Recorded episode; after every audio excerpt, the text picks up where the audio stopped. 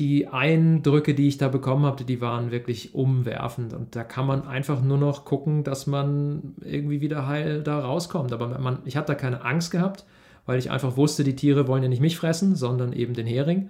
Äh, also die Orcas. Und die Buckelwale wollen auch den Hering fressen, aber vor denen hatte ich ein bisschen mehr Respekt, weil die einfach ich glaube, nicht ganz so clever sind wie die Orcas. Das ist vielleicht ein Grund. Und weil die einfach nicht so ein gutes Sonar haben wie die Orcas. Das heißt, die sehen vermutlich nicht, wo ich mich aufhalte in diesem dichten Schwarm und stoßen einfach da rein, reißen das Maul auf und äh, fressen halt die Heringe. Herzlich willkommen zu dieser Folge des Blue Awareness Podcasts. Mein heutiger Gast, Uli Kunz, ist Forschungstaucher, Unterwasserfotograf, Terra X-Moderator und vieles mehr. Vor allem aber ist er eins leidenschaftlich begeistert von der Natur. Aus seinen Expeditionen taucht er unter Eisbergen, durch riesige Höhlen und wird inmitten eines Heringschwarms fast von einem Buckelwal verschluckt. Ein Walhai hat ihn mal über den Haufen geschwommen und ihm begegnen gruselige Meeresbewohner, die mit unzähligen Zähnen und Klauen gnadenlos Jagd auf ihre Beute machen. Auf seiner Homepage schreibt Uli über sich, früher wollte ich mal Neurochirurg werden, heute sammle ich Walkacke. Steile Karriere, sagt meine Mutter. Das finde ich auch und darum freue ich mich riesig, dass Uli heute mein Gast ist. Hi Uli. Hallo Chris.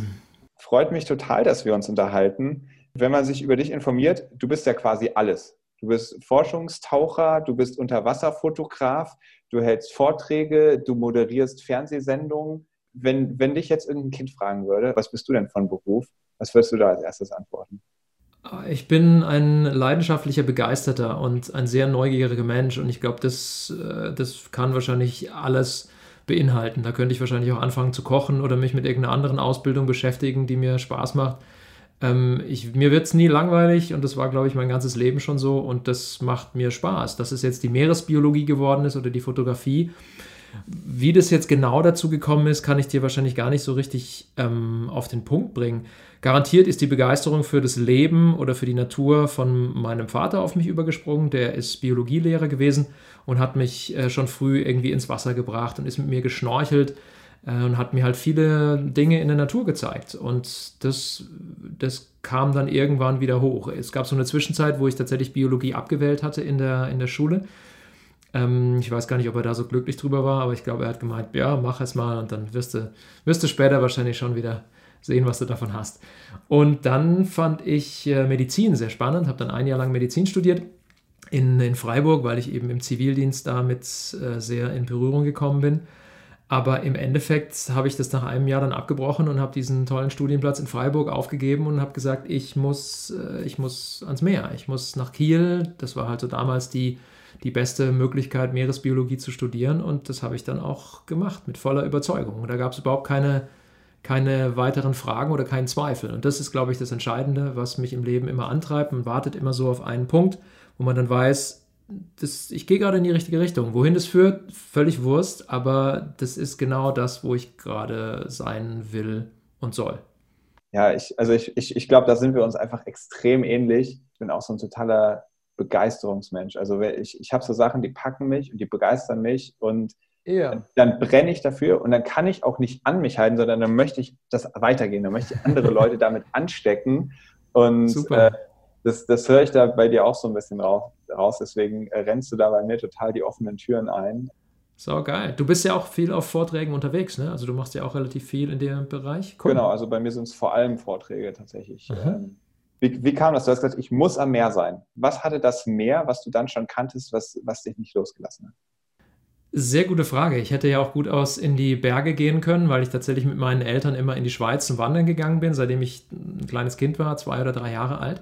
Finde ich auch nach wie vor noch spannend, aber das gehört eben auch wieder dazu. Ich finde eigentlich die ganze Natur, die ganze Welt spannend, außer so richtig trockene, furztrockene Wüsten und so. Ich glaube, die Idee ist spannend, aber wir haben da vor zwei Jahren mal einen Dreh gemacht in Arizona und das war, das war tatsächlich nichts für mich. Das war so fürchterlich heiß und äh, da war kein, kein Tropfen Wasser irgendwo, da standen diese Kakteen. Das war interessant natürlich, das zu sehen als Biologe. Ähm, aber so lange hält es mich da nicht wirklich. Und ans Meer, ich fand die Unterwasserwelt halt immer unwiderstehlich, faszinierend. Und ich glaube, das kommt durch die Bücher auch von Hans Haas oder Jacques Cousteau, und garantiert auch Filme, aber woher dann die, die, die wirkliche Begeisterung kommt dafür, das kann ich dir überhaupt nicht sagen. Die ist einfach da und die versuche ich eben so gut es geht äh, auszuleben. Und deswegen war klar, ich muss ans Meer. Damals gab es eben für mich nicht die Möglichkeit, irgendwie jetzt nach Australien ins, äh, ins Riff zu gehen oder irgendwie an eine Uni, die wirklich Meeresbiologie so im, im klassischen Sinne macht. Aber Kiel war für mich eine wunderbare Alternative. In der Ostsee gibt es jetzt nicht wahnsinnig viele Tiere. Das Tauchen ist da schon ein bisschen anders als in anderen Meeren. Aber wer es da gelernt hat und wer, wer das da kann und macht, der kann tatsächlich überall tauchen und der wird immer begeistert sein, egal wo du ihn reinschmeißt, weil die Ostsee ist so schlammig und so schmutzig und so artenarm an manchen Orten, ähm, dass es nur besser werden kann. Da hast du die allerbesten Voraussetzungen. Ich habe es genau andersrum gemacht. Ich habe ein Diving Paddy in Australien, in Byron Bay gemacht und mhm. äh, da in, waren, ich glaube, in meinem ersten Tauchgang habe ich direkt Meeresschildkröten und Haie und alles Mögliche gesehen.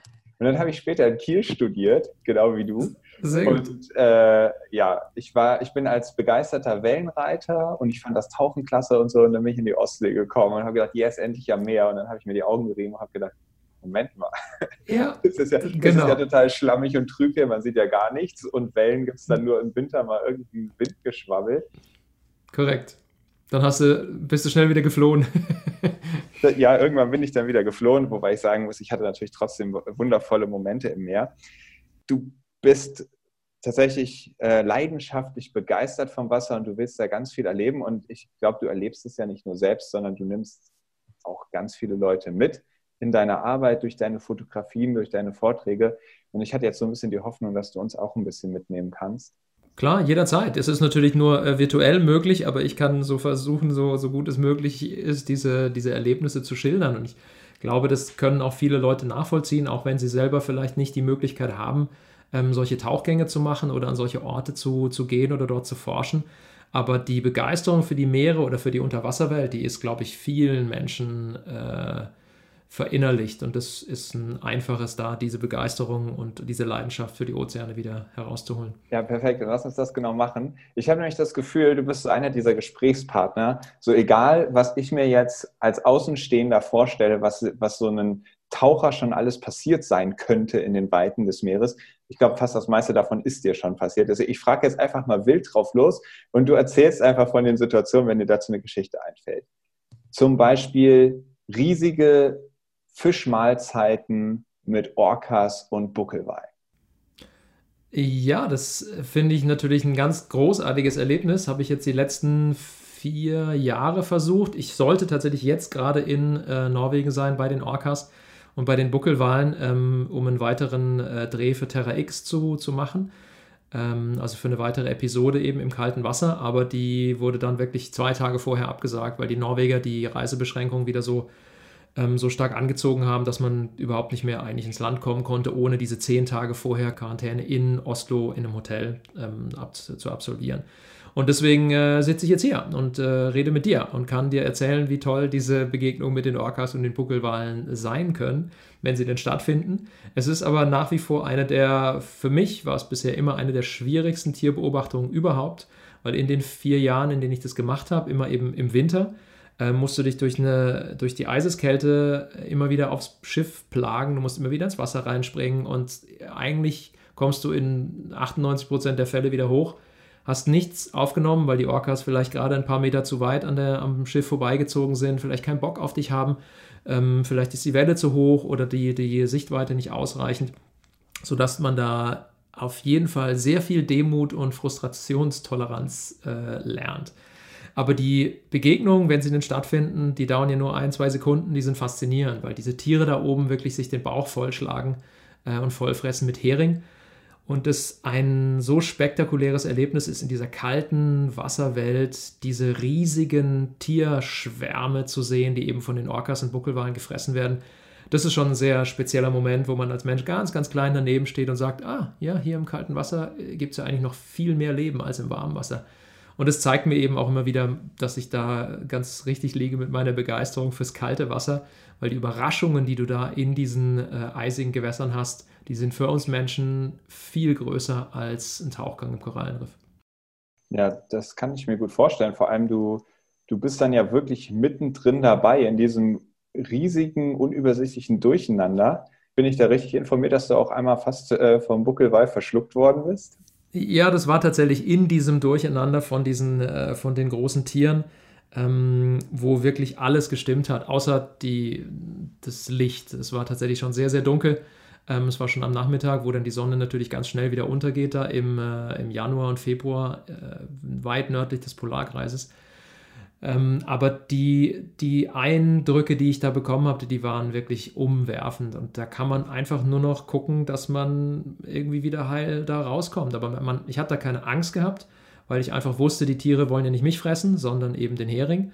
Äh, also die Orcas. Und die Buckelwale wollen auch den Hering fressen, aber vor denen hatte ich ein bisschen mehr Respekt, weil die einfach glaube, nicht ganz so clever sind wie die Orcas. Das ist vielleicht ein Grund. Und weil die einfach nicht so ein gutes Sonar haben wie die Orcas. Das heißt, die sehen vermutlich nicht, wo ich mich aufhalte in diesem dichten Schwarm und stoßen einfach da rein, reißen das Maul auf und äh, fressen halt die Heringe.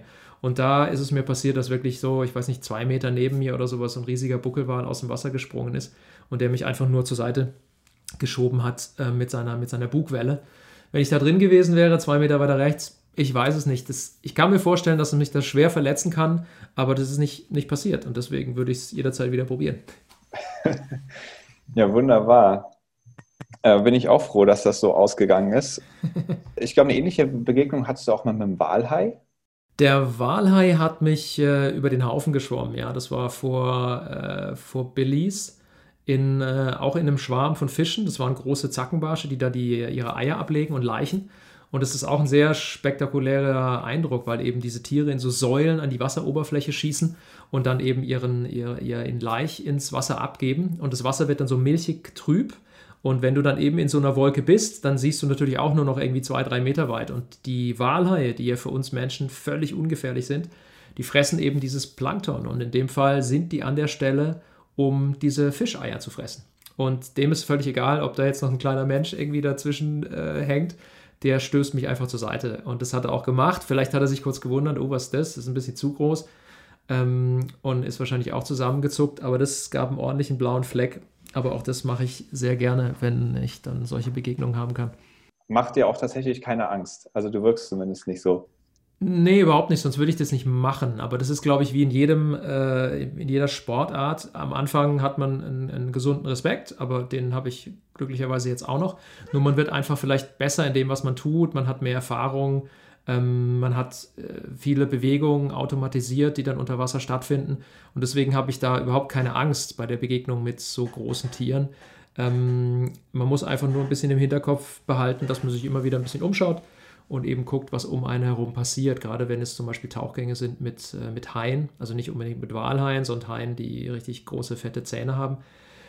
Potenziell sind es Tiere, die einen schwer verletzen können, aber warum sollen sie es tun? Also das machen sie eigentlich nur, wenn du sie berührst, wenn du sie in die Ecke treibst ähm, oder wenn du einfach am falschen Ort mal bist, wo das Tier wirklich denkt, du bist ein Rivale und dich dann attackiert oder zumindest zur Seite schubsen oder stoßen will es gibt ja auch ganz unfassbare Tiere, so wo man sich gar nicht vorstellen kann, dass das auf unserem Planeten lebt.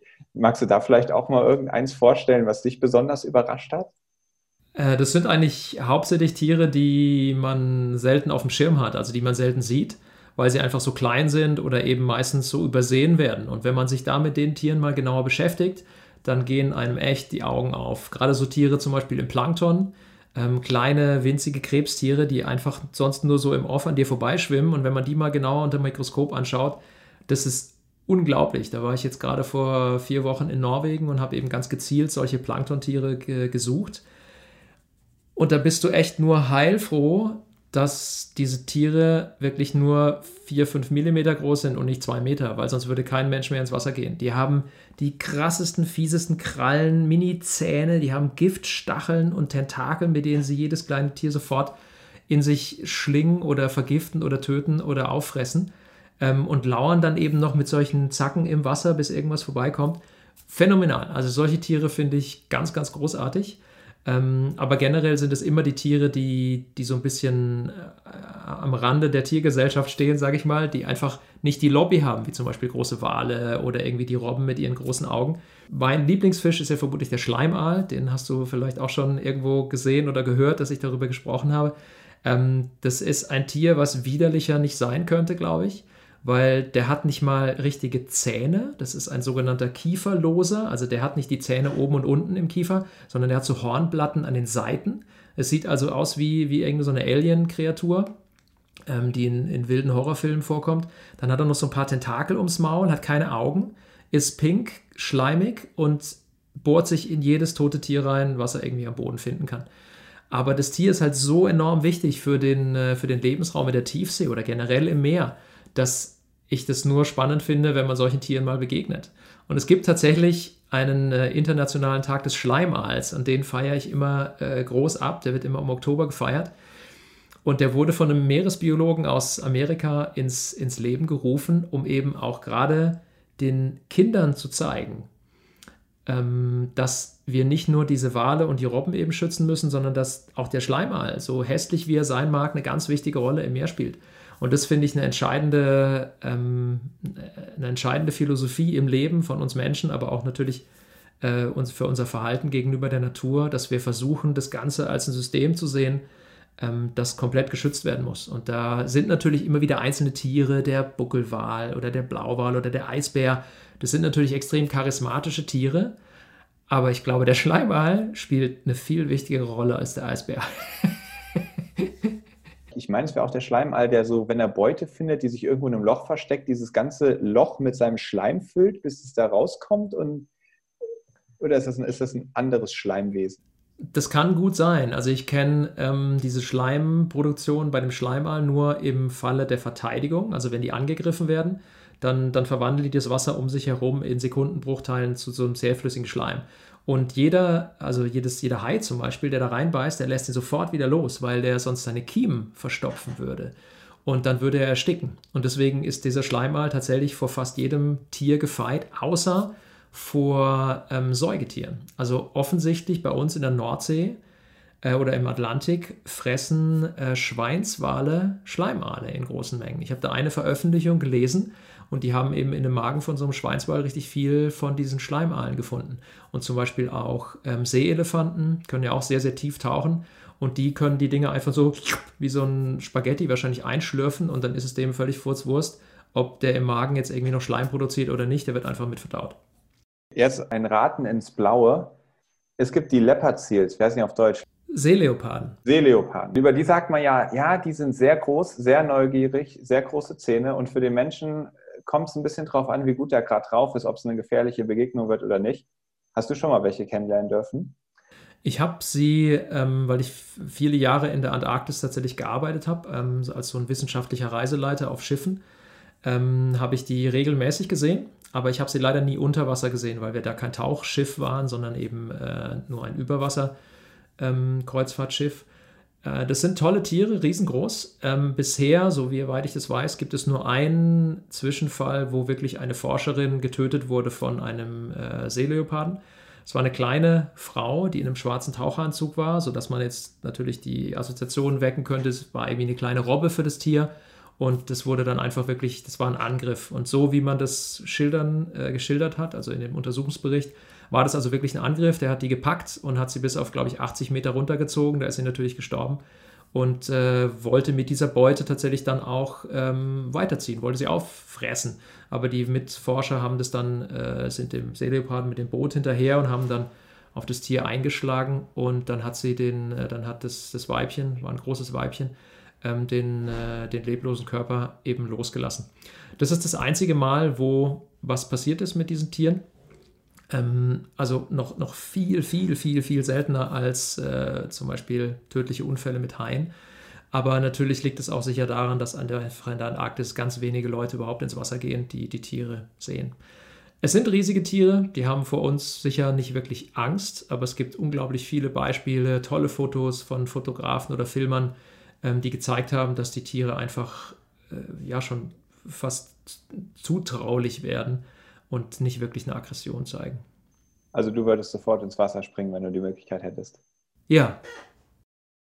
Abgesehen von irgendwelchen atemberaubenden Begegnungen im Wasser, tauchst du jetzt ja nicht nur los, wenn es was Krasses zu erleben gibt, sondern du bist ja auch einfach Forschungstaucher und genau. hast einen ganz normalen Forschungstauchalltag. in der Ostsee. Ja, von, von Alter kann man, glaube ich, da nicht wirklich ähm, sprechen, weil wir ja äh, immer auf dem Meer unterwegs sind, also häufig. Und ähm, da musst du halt sehr, sehr vorsichtig sein mit dem, mit dem Wetter. Und wir sind immer wieder auf Abruf bereit. Also jetzt zum Beispiel müssen wir noch einen Tag arbeiten in der Ostsee ähm, und schieben das jetzt seit zwei Wochen vor uns her, weil einfach die, die Windsituation gerade so beschissen ist, dass wir jetzt hm, übermorgen wahrscheinlich rausfahren, wenn der Wind halt mal ein bisschen ruhiger äh, wird. Wie dann die Sicht ist, das wissen wir tatsächlich erst, wenn wir abtauchen und dann gucken, ob wir überhaupt was sehen oder eben auch den Tauchgang wieder abbrechen müssen. Und was erlebst du da? Ist das ähnlich spektakulär wie auf manch einer Dokumentationsreise? Äh, ganz unterschiedlich. Also das kann man nie wirklich über einen Kamm scheren oder irgendwie verallgemeinern. Wir hatten auch in der, äh, in der Ostsee äh, ganz spannende Erlebnisse. Also jetzt gerade, ich weiß gar nicht, kann ich, ich weiß gar nicht, ob ich es dir sagen kann. Obwohl, wann, wann wirst du das veröffentlichen, das, das Interview? Wahrscheinlich irgendwie. Ich vermute mal so in zwei, drei Wochen wird das veröffentlicht. Ah ja, alles klar, wunderbar. Dann wird es wahrscheinlich schon raus sein. Wir haben ähm, bei einem Tauchgang, wo wir eigentlich Geisternetze gesucht haben, ähm, das sind so abgerissene Fischernetze am Boden der, der Ostsee, die eben eine große Gefahr für die, für die Tierwelt darstellt. Die haben wir geborgen in Zusammenarbeit mit dem äh, WWF. Aber dabei haben wir eine Enigma gefunden. Weißt du, was eine Enigma ist? Aus dem Zweiten Weltkrieg? So eine Verschlüsselungsmaschine Musst du mal googeln. Das ist ähm, so eine ganz spannende Geschichte. Äh, so eine Art Schreibmaschine, die eben im Zweiten Weltkrieg dafür da war, äh, Codes zu ähm, produzieren, also verschlüsselte Funksprüche sozusagen zu, ähm, vorzubereiten. Und das ist total verrückt, weil du immer wieder irgendwo im Schlamm abtauchst und eigentlich was ganz anderes machst und plötzlich überrascht dich irgendwas ganz Neues. In der Ostsee sehen wir jetzt selten irgendwelche neuartigen Tiere, die wir vorher noch nie gesehen haben, aber eben solche archäologischen Funde sind natürlich spannend. Ähm, und ab und zu, wenn du in anderen Meeren bist, willst du vielleicht irgendwie eine Nacktschnecke fotografieren und plötzlich schwimmt zehn Meter nebendran der Walhai vorbei. Das ist das Tolle an der Unterwasserwelt im Gegensatz vielleicht zu vielleicht zur Bergwelt. Da siehst du ja die meisten Sachen schon irgendwie aus großer Entfernung oder kannst mit dem Feldstecher und dem Fernglas schon die Steinböcke beobachten, aber in der Unterwasserwelt musst du eigentlich warten, bis irgendwas in dein, in dein Sichtfeld gerät. Und das macht jeden Tauchgang eigentlich immer wieder zu einer großen Überraschung und äh, spannend. Umso spannender müssten ja eigentlich die Tauchgänge in die Tiefsee sein. Da ist es ja noch geheimnisvoller, was da eigentlich passiert und was auf einen wartet. Hast du, hast du da auch schon Erfahrungen gesammelt? In der Tiefsee an sich war ich noch nicht. Ich bin einmal mit, äh, mit Jago getaucht, ähm, diesem gelben äh, Forschungstauchboot, was bei uns an dem Institut am Geomar Helmholtz Zentrum für Ozeanforschung angesiedelt ist. Da waren wir vor Namibia unterwegs und haben da den äh, Meeresboden in so 130 Meter Tiefe, glaube ich, untersucht. Ähm, das war so mein tiefster Tauchgang, super spannend, ähm, aber die eigentliche Tiefsee beginnt ja noch viel, viel tiefer und geht ja dann runter bis irgendwie 10,5, knapp 11 Kilometer. Was da unten wimmelt und lebt, kann man sich ja wirklich nicht im Traum vorstellen, weil immer wieder neue Arten gefunden werden. Aber es ist so, je weiter man runterkommt, desto seltener werden die Tiere. Also die werden verrückter und bizarrer aber sie sind nicht, sie sind selten in großen Zahlen unterwegs. Das heißt, da wirst du häufig lang unterwegs sein müssen mit einem U-Boot, um wirklich was Spannendes wieder zu entdecken. Während im Flachwasser ist ja die Biomasse viel, viel höher und auch die Vielfalt häufig. Und deswegen sieht man beim Tauchen eben in diesen oberen Schichten natürlich schon deutlich mehr, was einen, was einen begeistern kann. Aber trotzdem bleibt die Tiefsee ein hochspannender Ort die auch entscheidend ist für uns äh, Menschen, weil einfach so viel CO2, also Kohlendioxid, gerade in die Tiefsee hinabsinkt und wir noch gar nicht wirklich verstehen, was das für einen Einfluss hat auf unseren äh, menschengemachten Klimawandel. Wenn du so viel im Wasser unterwegs bist, hast du da auch schon Veränderungen feststellen können? Also jetzt im Speziellen von uns Menschen verursachte Veränderungen? Ja, laufend. Also ich bin ja jetzt äh, nur in Anführungszeichen zum Beispiel seit 20, 25 Jahren an der Ostsee unterwegs. Ähm, und allein in der Zeit hat sich schon viel, viel verändert. Also was die Ausdehnung von Seegraswiesen angeht, was die, das Vorkommen von Aalen zum Beispiel angeht. Das war vor 25 Jahren, war das noch ein ganz häufiger Fisch. Wir haben auch immer wieder Dorsche gesehen und die sieht man jetzt heute fast gar nicht mehr, weil der Aal ja echt wirklich kurz vorm Aussterben steht, weil so viel, weil da so viel gefischt wird, weil sich der Lebensraum verändert hat, weil die Wasserqualität sich teilweise verändert hat. Ähm, und so sieht man das überall auf der ganzen Welt. Also in der Nordsee haben wir ein großes Problem mit Plastikmüll. In anderen Ländern haben wir den Klimawandel, der die Korallenriffe ähm, zum, zum Absterben bringt. All das kriegt man immer mit, wenn man mit offenen Augen und eben natürlich noch mit ein bisschen biologischem Wissen ähm, in solchen Meeren abtaucht. Ja, regelmäßig. Kann man das irgendwie so unterscheiden von Ort zu Ort? Irgendwie an manchen Orten ist es besonders extrem, an anderen Orten ist es nicht so doll oder hier in Deutschland ist folgendes Problem extrem zu beobachten, an anderen Orten andere Sachen? Müsste man tatsächlich immer wieder unterscheiden, wo du gerade bist oder um was für ein Problem es sich handelt. Ähm, das Plastikmüllproblem ist auf der ganzen Welt vertreten. Ähm, der Klimawandel auch natürlich, aber es gibt durchaus Regionen auf der Welt, die stärker beeinflusst werden. Also ich war 2005, habe ich als Forschungstaucher in der Arktis gearbeitet für das Alfred Wegener Institut ähm, in so einer ganz weit nördlich gelegenen Siedlung, New Orleans heißt sie.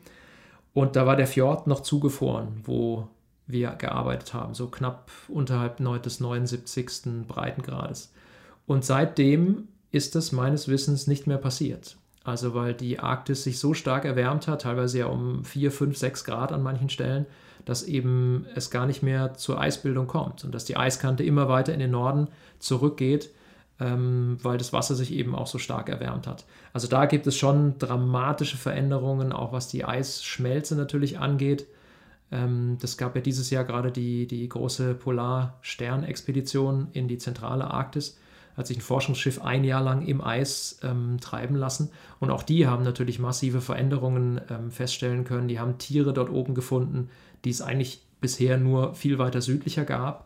Ähm, die haben teilweise äh, gar keine wirkliche Eisscholle mehr finden können, an denen sie festgemacht haben, ähm, weil es ganz selten ähm, Eis gibt, was mehrjährig ist. Also die Arktis besteht ja über viele Jahrtausende und Jahrhunderttausende aus mehrjährigem Eis, also dickem Eis. Und das wird eben immer dünner und äh, immer kurzlebiger, sodass es wahrscheinlich in einigen Jahrzehnten die Arktis im Sommer eisfrei sein wird. Und das sind eben Orte auf der Welt, wo solche Veränderungen viel, viel schneller und dramatischer vonstatten gehen. Aber generell muss man wirklich sagen, wenn du um solche Veränderungen, ähm, wenn wir darüber sprechen, dass die Menschen, auch die Forscher vor 20, 30 Jahren natürlich Prognosen gestellt haben und die sind eigentlich immer alle bei weitem übertroffen worden. Also diese Prognosen waren viel zu vorsichtig. Und das, was wir jetzt sehen, sind immer viel dramatischere ähm, Einbußen an Eis oder auch an Klimawandelschäden, die man vor 10, 15 Jahren noch gar nicht für möglich gehalten hat. Was macht denn das mit dir ganz persönlich, wenn du, wenn du diese katastrophalen Auswirkungen mitbekommst? Es stellt unsere komplette Gesellschaft und unsere ganze Menschheit in Frage. Das kann man tatsächlich so sagen. Und das macht mir immer, immer mehr zu schaffen weil man eben sich immer mehr damit beschäftigt und eben auch sieht, was wir machen. Und dazu ganz wichtig zu sagen, ich nehme mich da nicht aus. Ich kann ganz schwer von Klimawandel sprechen oder mit dem, was wir machen ähm, und mich dabei ausnehmen, weil ich bin insofern einer der größten Klimaheuchler. Ich bin als Fotograf und als Forschungstaucher in der ganzen Welt unterwegs, mache äh, also dieses Jahr weniger, durch Corona, aber die Jahre davor unglaublich viele Fernflüge, um dort eben diese Forschung zu machen oder die Fotos aufzunehmen. Ähm, und das trägt garantiert nicht zum Schutz unserer Umwelt bei. Und das stellt für mich immer diese ganze Gesellschaft tatsächlich und mich selber eben in Frage. Ich habe da noch keine wirkliche Lösung dafür, weil wir immer wieder an den Punkt kommen, wie weit können wir verzichten? Wie weit können wir zurückfahren als Menschen, um einfach diesen unglaublichen Luxus, diesen wahnsinnigen Energieverbrauch zurückzufahren. Aber das würde bedeuten, dass wir in unserem Fortschritt erstmal innehalten. Und das wird nie passieren. Da wird nie äh, Menschen werden zurückfahren und sagen, wir verzichten jetzt einfach mal. Wir leben wie vor 30, 40 Jahren, wo wir alle auf viel kleinerem Raum gelebt haben, wo wir nicht so viel Fleisch gegessen haben, wo wir viel weniger gereist sind, weniger Auto gefahren sind, der ganze Verbrauch war ja viel dramatisch geringer und natürlich haben weniger Menschen auf der äh, Erde gelebt. Aber wie wir das heute bewältigen können, ich weiß es nicht. Ich habe tatsächlich da noch keine Lösung und die wird es wahrscheinlich auch nicht geben. Es ist ja immer ein sehr, die ganze Welt ist grau, nie schwarz-weiß. Ähm, das wird ein Miteinander sein mit der Natur, die, das wir entwickeln müssen. Und es wird uns in den nächsten Jahren, Jahrzehnten noch viel schlimmer beeinflussen und viel größere Schäden hervorrufen, als wir das im Moment absehen können. Weil wir immer natürlich zuversichtlich und hoffnungsvoll in die Zukunft gehen, aber mit dem Wissen, dass wir gerade alles falsch machen. Und das ist doch bizarr, oder? Also das macht mir immer wieder extrem zu schaffen. Hm. Ja, wo du das jetzt sagst, da muss ich als allererstes direkt an das Konzept von dem Handprint denken. Ähm, ich weiß nicht, ob dir das geläufig ist. Also das, mhm. wir kennen ja alle das System von diesem Footprint, die jeder den jeder Mensch auf dieser Welt hinterlässt, durch eben CO2-Ausstoß und so weiter. Und der Handprint ist dann im Endeffekt das, was wir aber auch durch unser Leben bewirken können. Also Positives und vor allem nicht das, was unser eigenes Leben betrifft, sondern der Handprint ist mehr oder weniger das, den Fußabdruck, den wir bei anderen Menschen verkleinern können. Mhm. Und wenn ich dich jetzt zum Beispiel sehe, dass du durch deine ganzen Expeditionen, durch deine Forschungsarbeit, auch durch deine Vorträge, was du dann mitbringst, ist ja wirklich eine Begeisterung für etwas. Und viele sagen ja, man will nur das schützen und erhalten, von dem man wirklich begeistert ist, was man liebt. Also bringt man den Menschen quasi wirklich einen guten Grund, ein Warum, warum sollte ich mich denn eigentlich ändern? Und somit, also ich muss sagen, das ist auch ähm, eine Rechtfertigung, die ich für mich selber relativ häufig benutze, kann man dann vielleicht sagen, ja, hey, ich mache Sachen, die vergrößern meinen Fußabdruck, aber sie verringern dafür an anderen Stellen den Fußabdruck von anderen Menschen und das, das macht wieder den Handabdruck von mir größer. Und jetzt, wo du es gerade gesagt hast, ist mir auch so klar geworden, ja, klar, man kann das sagen, aber jeder hat seine Gründe, jeder hat seine Argumentation Eben. und ja ja, müssten wir nicht eigentlich die sein, die sozusagen dann als großes Vorbild dann tatsächlich auch vorweggehen? Es, es ist, also ich, ich weiß, was du meinst. Es ist extrem schwierig. Kannst du, kannst du denn, wenn du das jetzt so sagst, also du klingst nicht extrem hoffnungsvoll, falls das das richtige Wort ist, würdest, würdest du sagen, du bist da resigniert oder bist du optimistisch, dass, dass wir die Kurve noch kriegen? Hast du da irgendwie eine Position? Ja, durchaus. Also hoffnungsvoll. Ich bin immer sehr zuversichtlich. Ja, das bin ich eigentlich schon mein ganzes Leben gewesen. Ich bin, äh, man könnte natürlich sagen, wenn ich solche Sätze äußere, dass ich extrem pessimistisch bin. Aber das bin ich nicht. Also es macht mir nicht zu schaffen. Es ist, glaube ich, sehr realistisch, weil ich könnte ja, du kannst ja einfach aufschreiben, was passiert gerade in der Welt und die Wissenschaftler wissen ganz genau, was in den nächsten Jahren passiert. Das ist so wie Corona. Im April oder im März, April haben die ganzen Wissenschaftler schon berechnet, was im Oktober und November passiert. Keiner hat es geglaubt. Und zack, jetzt haben wir die Welle, die doppelt so krass ist wie, wie vorher, ähm, weil einfach das Virus, das, ist, das konnte ja alles, kann, konntest du alles nachvollziehen, aber keiner hat es geglaubt.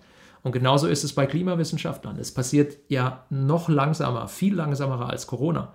Corona war jetzt in ein paar Monaten, zack, bam, wir hatten ein Problem und jetzt arbeitet die ganze Welt irgendwie zusammen und versucht, dieses System aus Gesellschaften zusammenzuhalten.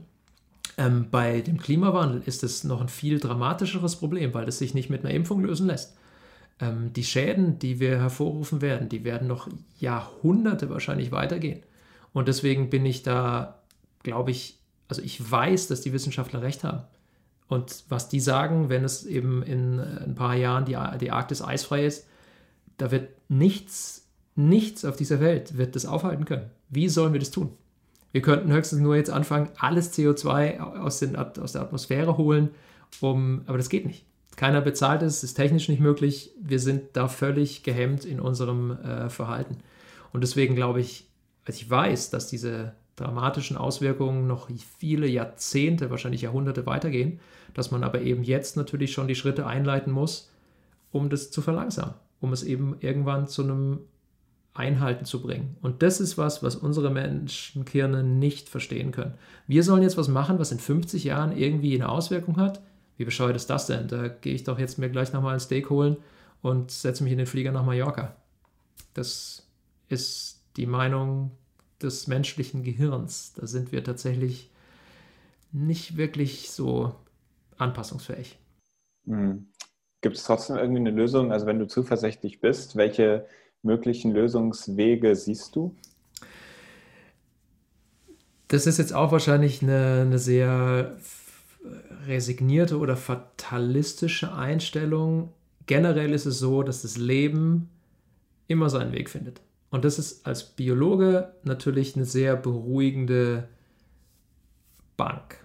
Die bringt uns als Menschen nichts. Ähm, und es ist natürlich für viele Menschen auch immer so eine, so eine Rechtfertigung. Ja, was, was erzählst du so ein Quatsch?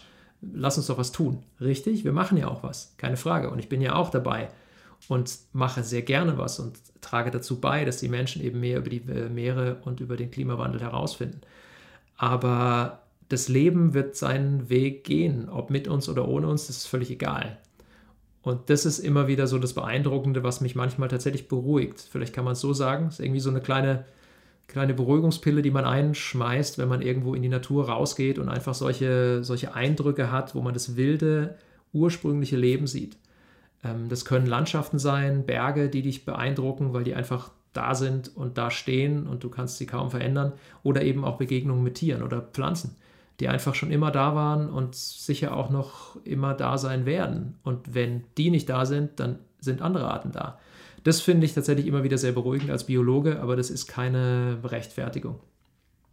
Ja, kann ich verstehen. Also irgendwie blutet einem das Herz, wenn man denkt, wow, irgendwann sind so Tiere einfach verloren. Ne? Also ja. so, so durch unser Handeln vom Erdboden verschwunden. Also das Beispiel ja. der Eisbär oder ähnliches und ja, ich weiß total, was du meinst. Es ist beruhigend zu denken, ey, wir Menschen, wir können anstellen, was wir wollen. Wenn man, wenn man dann ein paar Millionen Jahren auf die Erde schaut und nichts ganz Unvorhergesehenes passiert ist, dann wird es trotzdem noch irgendwie Leben geben und es wird sich halt in oh andere oh, ja. Bahnen entwickelt haben, so wie es schon immer war. Also die Dinosaurier genau. sind auch alle ausgestorben und jetzt haben wir wieder einen Planeten, wo wir sagen, boah, ist das der absolute Hammer. Und ja. trotzdem, trotzdem äh, betrübt sein ja zutiefst, dass man denkt, ey, warum müssen denn wir gerade die Vollidioten sein, die äh, die das, das nächste große Atemsterben auslöst. Ja, das eine ist natürlich die, die, der große Atemverlust, logischerweise, aber das, was äh, die, die meisten Menschen ja auch nicht so vielleicht verstehen, ist, dass es ja darüber hinaus uns beeinflusst. Und zwar so massiv, dass wir eben nicht mehr mit diesem Leben weitermachen werden können, weil es einfach nicht mehr geht. Du, du kannst nicht irgendwie äh, mit 100 km/h auf eine Mauer zufahren und einen Meter vorher die Handbremse ziehen und sagen, oh, es passiert schon nichts. Und ich glaube, in der Situation sind wir gerade, aber wir sind halt in einem extrem langsamen Auto unterwegs, was immer so Jahrzehnte braucht, auf diesen globalen Verhältnissen zu reagieren. Ja, und es ist, es ist dann vielleicht keine Mauer, auf die wir zurasen, sondern ein Abgrund, wo es nämlich egal ist, wie schnell man drüber fährt. Ja, zum Beispiel. Ja. Jetzt, wo du hast eben gesagt, durch die Corona-Zeit hat sich das bei dir so ein bisschen geändert. Du bist jetzt nicht mehr ganz so viel am Rumfliegen. Ja, ja, klar, dieses Jahr sind natürlich ganz viele Sachen auch abgesagt worden. Ist bei, ist bei mir ja ganz genauso. Also das, das genau. kennt ja, glaube ich, fast jeder. Ähm, jetzt eine provokante Frage. Hast du dadurch sozusagen für dich irgendwie neue, neue Ideen bekommen, so von wegen, ey, geht, geht ja auch total viel ohne das und nach Corona werde ich das anders machen, meinen Fußabdruck betreffend? Also Corona war tatsächlich für mich eine, eine, Herausforderung, mich auch mal selber wieder zu Hause hinzusetzen, was ich auch gut kann. Also wie gesagt, ich habe nie Langeweile und mir einfach auch neue Programme anzueignen, mehr zu lesen. Das hat schon Spaß gemacht. Also es war wirklich auch eine Art der mal so ein bisschen zur Ruhe kommen Zeit. Aber es kann natürlich nicht darüber hinwegtäuschen, dass ganz viele Drehs abgesagt worden sind. Wir wollten jetzt neue Zweiteile für, für Terra X drehen die ich moderiere, ähm, das wird sich halt einfach verschieben. Nord- und Ostsee konnten wir tatsächlich machen, also da drehen wir eben auch dran. Und wir konnten auf Helgoland drehen, wir konnten mit den Geisternetzen drehen, wir konnten in den Seegraswiesen drehen. Das war super, weil das einfach die Möglichkeit auch gezeigt hat, bei uns mit spannenden Themen eben äh, die Leute zu begeistern. Hast du noch irgendwelche offenen Wünsche? Also wenn du, du hast ja schon wirklich viel gesehen, gibt es noch so ein paar Sachen so auf deiner Bucketlist, wo du sagst, oh ey, bevor ich diesen Planeten verlasse, möchte ich unbedingt noch? Nein, tatsächlich nicht. Das hatte ich noch nie, weil mich das irgendwie unter Druck setzen würde. Ich finde das alles total spannend und aber ich muss nicht die eine Sache oder so gesehen haben ähm, oder an dem einen Ort gewesen sein. Das finde ich immer so ein bisschen befremdlich, weil es sich davon abhält, auch links und rechts zu schauen und dich einfach jeden Tag wieder aufs Neue zu begeistern. Es gibt Menschen, die sehen irgendwie nur jeden Tag ihren, ihren die, vielleicht diese Bucketlist oder den, den Weg, den sie gehen müssen, um dahin zu kommen. Aber dafür, dabei verpasst du doch den ganzen Rest, den ganzen Quatsch, der sonst im Leben passiert. Und du wachst vielleicht jeden Tag wieder auf und denkst, oh scheiße, heute schon wieder nicht die Liste abgearbeitet. Das ist doch doof. Dann wache ich doch jeden Morgen lieber auf und sage, so, gucken wir mal, was passiert und dann geht's los. Das ist, glaube ich, meine Einstellung. Deswegen habe ich keine, keine Bucketlist. Das heißt, du gehst du dann auch an jeden äh, Drehauftrag mit der gleichen Euphorie ran, egal ob es äh, jetzt äh, vor der heimischen Haustür ist, wo du schon tausendmal getaucht bist, oder es an einen ganz neuen Ort geht? Ja, gute Frage. Ich glaube ja.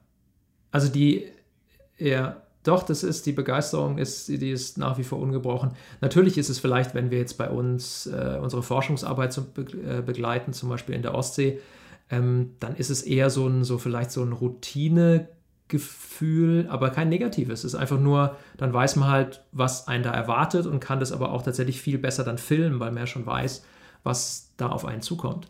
Und andere ähm, Orte sind vielleicht schwerer zu erreichen. Da ist es natürlich toll, dort zu sein, aber die Begeisterung ist, glaube ich, glaube ich, dieselbe. Aber vielleicht kann man andere Leute damit weniger begeistern mit irgendwie einem Bild aus der, aus der Ostsee, wo man denkt, ey, guck mal, es war so ein geiler Tag, wir haben da Seegras gesehen. Als wenn du jetzt irgendwie nach Hause kommst und sagst, guck mal, ich war da in einer Gletscherhöhle und wir haben, als wir hochgekommen sind, waren da Eisbären um uns rum. Ja, das mag sein, aber ich möchte das Leben genauso sehen und diese Begeisterung beibehalten. Und das, das Gute ist, das muss ich mir gar nicht aus der Nase ziehen oder muss ich mir irgendwie, muss ich mich verstellen, das ist da und das ist vielleicht irgendwie mir in die Wiege gelegt worden. Wow, das finde ich total inspirierend. Das ist schön. Was ich bei dir total beeindruckend finde, ist einfach diese, diese Fülle an Erfahrungen, die du da mitbringst. Also das ist ja echt der Hammer, was, wo du schon alles warst und was du alles erlebt hast. Traumhaft. Ja, vielleicht. Also ich habe mir in den letzten Jahren da auch Gedanken drüber gemacht und ich habe mal neulich einen Vortrag für eine Pharmafirma gehalten und da ging es tatsächlich über, um genau das, um Lebenserfahrung oder über, über sozusagen Social Soft Skills, die du bei solchen Sachen lernst. Also egal, was du machst, egal ob du jetzt Biologe bist oder äh, anderer Wissenschaftler oder ähm, oder einen ganz anderen Beruf hast, den, die du lernst und dann eben in deinem ganz normalen Leben auch einfließen lässt. Das fand ich total spannend und da habe ich mich dann eben mal so ein bisschen hingesetzt und habe überlegt, was ist denn das alles? Und da bin ich echt auf so viele Punkte gekommen, die mir gezeigt haben, wie krass unser, unsere Taucheinsätze unser Leben geprägt haben. So Sachen wie Zeitmanagement durch diese extreme Tauchgangsplanung, die wir immer machen müssen. Ähm, dann eben auch Menschenkenntnis, weil unter Wasser erkennst du alles an den Augen, weil du hast ja sonst ka kaum Körpersprache. Ähm, und wie das einfließt in ein normales Leben. Also wenn du Leute triffst, wenn du dich in ein neues Meeting setzt, dass du sofort so eine Stimmung aufnehmen kannst. Ähm, gut, die muss jetzt nicht unbedingt immer richtig sein, aber dass man so ein Gefühl dafür hat, ähm, was, da, was da passiert. Und das fand ich extrem spannend. Ich glaube, das war jetzt gerade für viele, die das hören, eine riesen Werbeaktion dafür, von dir mehr zu erfahren, mehr zu sehen, mehr zu hören. Normalerweise machst du Vorträge. Ich vermute, das ist jetzt gerade nicht absehbar, wann, wann du wieder live zu sehen sein wirst. Jein, es gibt ja durchaus Online-Livestreams. Äh, also wir machen jetzt Anfang Dezember, am 5. Dezember, ich weiß nicht, ob das bis dahin schon ausgestrahlt wird, ein Livestream auf äh, YouTube zusammen mit Greenpeace und Markus Maute. Da geht es eben auch so, wie wir jetzt gerade gesprochen haben, um die Meere, um die Bedrohung, um den Klimawandel, aber eben auch um meine Arbeit. Und da zeige ich dann auch Fotos dann in dem Livestream. Und dann machen wir am, am 20. Dezember gibt es bei den Freiträumern in Plauen ähm, auch einen Livestream. Äh, es gibt am 20. das ist ein Sonntags, äh, einen Sonntag ein Gespräch mit ähm, Willi Weitzel, den kennst du vielleicht auch, ist ein Moderator, Willi will es wissen.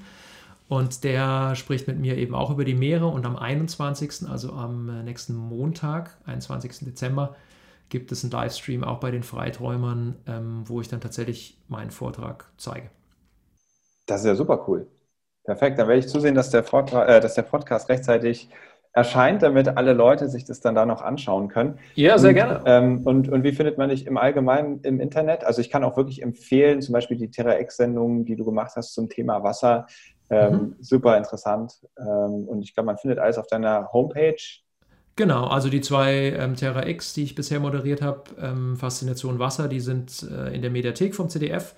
Und bei, äh, auf meiner Internetseite gibt es eigentlich auch relativ viele, viele Bilder von den letzten Reisen oder Expeditionen. Ähm, da werden auch normalerweise die Termine für die Vorträge bekannt gegeben, aber wie gesagt, im Moment steht da nichts drauf. Die letzten Tourneen waren jetzt im Februar und im März, bevor dann der, der Lockdown kam. Ähm, aber falls noch jemand mehr lesen oder mehr Bilder sehen will und in der Hand haben will, kann er natürlich gerne auch eins meiner Bücher ähm, bestellen. Also im Moment ist Leidenschaft Ozean aktuell, da gibt es noch ein paar Exemplare, falls noch jemand eine, ein Weihnachtsgeschenk äh, sucht. Guter Tipp. Und die Homepage, nur da will das nicht vergessen zu sagen, äh, www.uli-kunst.com und ich werde es auch natürlich in die Shownotes reinpacken, da müsst ihr dann einfach nur draufklicken. Super, gerne, danke. Ich bedanke mich für deine Eindrücke. Hat, danke an dich. Super spannend. Danke an dich. Dann wünsche ich dir ganz viel Spaß bei deinen täglichen Tauchgängen, dass du da noch weiterhin so, so viele beeindruckende und vor allem begeisternde Erlebnisse hast, die du nach draußen tragen kannst. Äh, macht das glaube ich schon. dir davon zuzuhören. Die Meere sind groß, da ist viel Platz für Meeresschutz und für viele Menschen, die da ihre Begeisterung auch unter Wasser zeigen können. Vielen Dank an dich. Sehr gerne. Das war's schon wieder vom Blue Awareness Podcast. Schön, dass du bis zum Schluss dabei warst. Und wenn es dir gefallen hat, freue ich mich, wenn du dem Podcast folgst, abonnierst oder sogar weiterempfiehlst. Und falls du selbst auch eine Idee hast, welchen Gast du richtig gerne mal hören möchtest, dann sag mir gerne Bescheid und schick mir eine Nachricht bei Facebook, Instagram oder per E-Mail. Ich bin da mal raus und sag Tschüss, bis zum nächsten Mal.